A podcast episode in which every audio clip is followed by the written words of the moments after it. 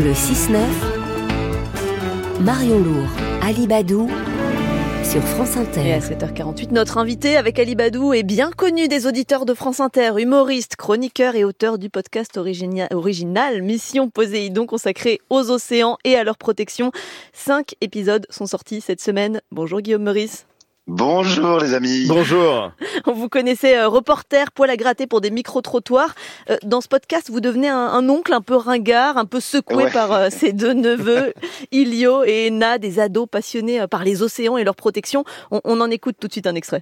Eh, allez, ramez les enfants, on n'avance pas là, allez, allez Dis tonton Mais quoi? T'es sûr qu'on n'est pas sur une aire marine protégée là? Hein? J'ai vu ça sur internet, il y a des aires marines protégées. Oh là là, Béram Faut pas croire tout ce qu'on voit sur internet, hein. Non mais c'est vrai, je l'ai lu aussi. Oh là là, mais ramez, on verra plus tard. Non, parce que ça se trouve, si c'est protégé, on n'a pas le droit d'y aller dessus. Des fois, ils disent que c'est protégé, mais c'est pas protégé, bon mais faut savoir. Euh. Ah, mais des fois c'est plus compliqué que ça, les enfants, la vie. Guillaume Meurice, pauvre tonton, obligé d'accompagner ses neveux curieux, euh, curieux de comprendre ce qu'est une aire marine protégée, un quota de pêche, mais aussi pourquoi c'est important de ne pas déplacer le sable des plages, d'éviter d'avoir un poisson rouge chez soi. Euh, qu'est-ce qui vous a fait passer, Guillaume, de votre casquette de micro-trotteur un peu provoque à ce podcast-là sur l'océan?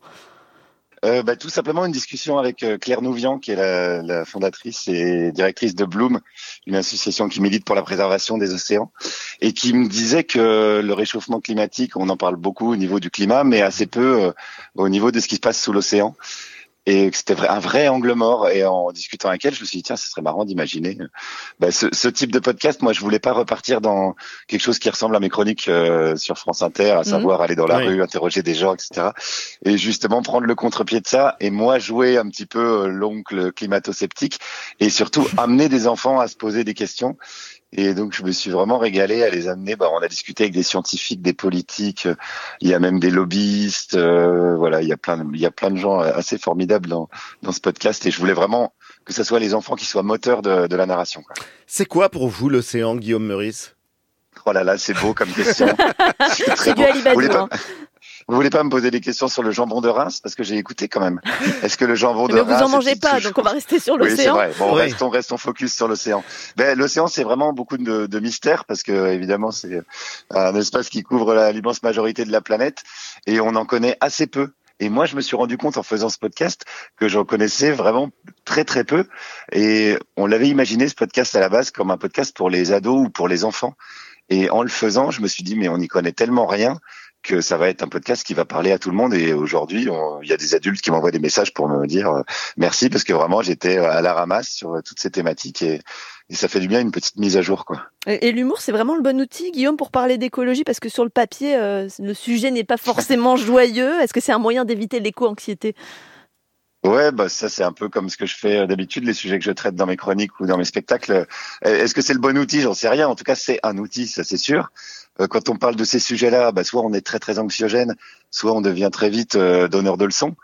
Donc à mon avis, c'est deux écueils qu'il faut éviter. L'humour, ça permet de prendre un petit peu de distance et puis d'avoir un peu l'impression de pas subir le réel, alors que bon, clairement, c'est ce qui est en train de se passer.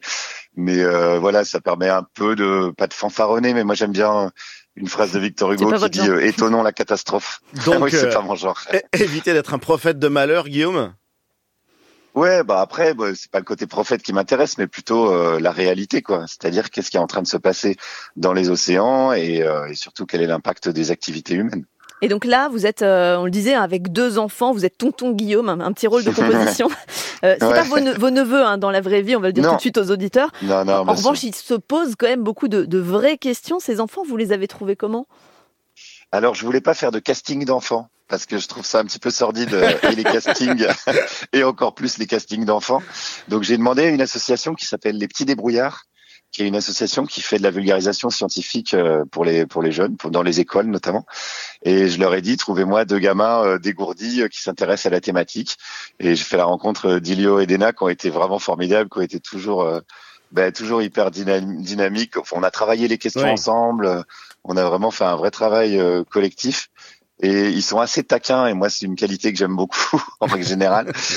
Et donc voilà, quand on a été interrogé des lobbyistes, on a interrogé un lobbyiste de la pêche industrielle enfin pendant deux heures quoi. Les gamins ils le lâchaient pas, ils relançaient quand ils répondaient pas aux questions, ils, ils reposaient la même question plein de fois. Donc c'était vraiment un vrai bonheur, un vrai plaisir de bosser avec eux. Ils vous ont surpris par moment Ouais ouais parce qu'ils ont la spontanéité. Donc euh, en tant qu'adulte, nous il y a des questions, on se dit bon bah il y a un peu un espèce de jeu quoi entre un, quelqu'un qui pose des questions et quelqu'un qui est censé mentir quand, quand il s'agit d'un lobbyiste de la pêche industrielle par exemple. Mm. Alors que les gamins ils vont tout droit quoi, ils vont pas chercher les petits biais et tout. Donc c'est ouais, j'ai j'ai vraiment bien bien bien bien aimé ouais. On le disait, hein, le, le podcast c'est une mise en scène. Il y a des, des scénettes comme celle de tout à l'heure où vous ramez euh, sur euh, sur une, une zone protégée, mais il y a, il y a aussi un véritable travail d'enquête. Vous rencontrez des militants, effectivement des lobbyistes, on en parlait, le secrétaire d'État la mer, des pêcheurs, des scientifiques. Euh, c'est une enquête journalistique en fait, en quelque sorte. Ouais, on a fait, on a 10 épisodes en tout, donc là il y en a cinq qui sont sortis, et on a euh, trois intervenants par épisode, euh, donc on a fait plus d'une trentaine d'interviews en réalité, parce qu'il y en a qu'on n'a pas gardé pour des raisons soit techniques, le son était pas bon, ou alors le propos était moins intéressant que prévu.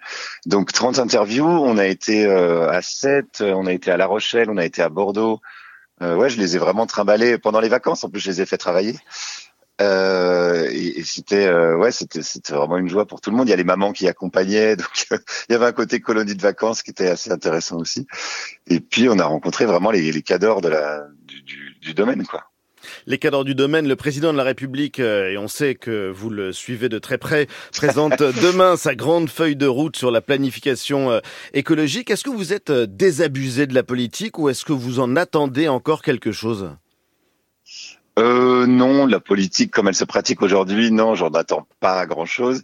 Euh, par contre, je suis euh, assez intéressé par ce qui se passe dans les mouvements de jeunesse. Je pense que maintenant il y a une grande partie de la jeunesse qui a pris en compte que voilà l'avenir euh, pour eux allait pas être facile et qui eux n'attendent pas des politiques et qui ont une action. Alors ça peut être évidemment les manifestations comme on a vu, mais maintenant il y a même des actions un peu plus radicales avec ce que font les soulèvements de la terre et ce genre de ce genre de, de, de pratiques qui, qui moi me plaisent parce qu'il y a une Que urgence. vous encouragez Bah évidemment, oui, oui, évidemment, mais comme tous les gens du GIEC, euh, comme tous les gens qui s'intéressent un petit peu au sujet, quoi. Mm. C'est-à-dire qu'on n'a pas le choix. Mais- La politique, ça vient toujours après. C'est-à-dire que Macron, il est de toute façon en démocratie, on est tributaire de bah, de l'opinion publique. Donc ça, c'est toujours l'opinion publique, c'est toujours la société civile qui en avance. Mais, mais vous comprenez, euh, Guillaume, que ce soit difficile parfois au niveau des politiques justement d'arbitrer euh, en- entre la fin du monde et la fin du mois, qu'il puisse y avoir euh, des subventions sur le carburant, notamment pour les pêcheurs, par exemple, comme celui qu'on entend dans le podcast, parce que sinon il perd quand même son activité, son moyen de survie aussi. Non, non, parce qu'il n'y a pas, en fait, il n'y a pas, on oppose euh, fin du monde et fin du mois, mais ça c'est, alors c'est une petite formule qui est assez efficace, mais Mais vous lui dites quoi, a- ce pêcheur? Eh ben, euh, ça, dépend lequel déjà. Quand on parle de pêche, euh, c'est toujours pareil. Est-ce qu'on parle de pêche industrielle avec des bateaux qui font euh, 100 mètres, avec des filets qui font la taille de la Tour Eiffel, comme on le dit dans le dans le podcast, ou est-ce qu'on parle du petit pêcheur? Déjà, il faudrait euh, oser s'attaquer à ce qu'est la pêche industrielle. Si on veut vraiment arrêter d'être hypocrite sur le domaine de la pêche et qu'on veut vraiment relancer l'emploi et arrêter de faire en sorte que les pêcheurs y crèvent, Mm. il faudrait qu'il y ait plus de petits pêcheurs et moins de gros pêcheurs. Mais ça, c'est pareil dans tous les domaines. Donc Ouais. si Macron et compagnie voulaient vraiment prendre à bras le corps ces problèmes, ils commenceraient par là. Ils arrêteraient d'être hypocrites. Place à l'interactivité, Guillaume Meurice. Euh, question d'un auditeur de France Ah, Inter. Pierre-Emmanuel B, qui vous Ah, demande oui, je- depuis combien de temps n'avez-vous pas écrit une chronique sans l'aide de gens dans la rue? Ah, c'est vrai que j'aime bien, mais comme je disais tout à l'heure, j'aime bien la réalité. Donc c'est vrai que j'aime bien aller au, sur le terrain, voir un petit peu ce que disent les gens ou ce que pensent les gens. Donc euh, c'est vrai, c'est vrai. Ouais, il est, il est un peu fourbe ce Pierre-Emmanuel B là. Ah bah, Un autre auditeur, justement, tiens, qui s'appelle lui aussi euh, Pierre-Emmanuel. Pourquoi ne demandez-vous pas aux gens dans la rue d'écrire vos livres? Mais je le fais. J'ai sorti un livre qui s'appelle Les vrais gens, où je reprends un petit peu euh, ce que je fais à la radio dans le C'est vrai. dans l'ex-émission quotidienne qui s'appelait par Jupiter. Puis c'est encore nous et oui, oui, je m'en abuse. Donc ouais, c'est vrai que j'aime bien les gens. J'avoue, j'aime bien les gens. Bah, nous aussi, on vous aime bien. On va terminer peut-être sur une note positive. En, en tout cas, je pense que c'est positif. 75 pays ont signé il y a deux jours, Guillaume, un, un traité international pour protéger la haute mer. Là, on va dans le bon sens, non? Ah bah des traités, ça, oui, c'est sûr qu'il y en a qui sont signés. Non, non, on va, enfin oui, ça va dans le bon sens, mais c'est c'est très simple. Pour l'instant, ça reste très symbolique. Moi, j'attends vraiment les actions concrètes et euh, et pour l'instant, évidemment, ça, on peine à, on peine à les voir quoi. Et vous comptez sur euh, ce podcast pour peut-être faire avancer tout ça? Ben, tout, tout compte. Moi, je suis euh, assez euh, vigilant à ne pas euh, critiquer les autres stratégies. Je pense que toutes les stratégies se complètent et toutes les actions se complètent. On a besoin de gens dans la rue qui signent des pétitions. On a besoin de gens, comme je disais tout à l'heure, qui font voilà de l'action, voire du sabotage. Et aussi, on a besoin de politiques euh, dans les institutions pour euh, bah, pour concrétiser euh, ah bah, en attendant qu'un jour vous vous présentiez à une élection.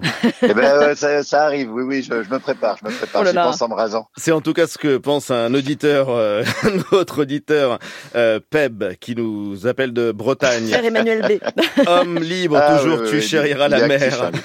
On vous retrouve ce soir dans le grand dimanche soir avec les amis. Et Guillaume Maurice, Maurice, t'es auteur du podcast Mission Poséidon, cinq épisodes déjà disponibles dès maintenant sur l'application Radio France. Merci beaucoup Guillaume de nous avoir répondu sur France Inter.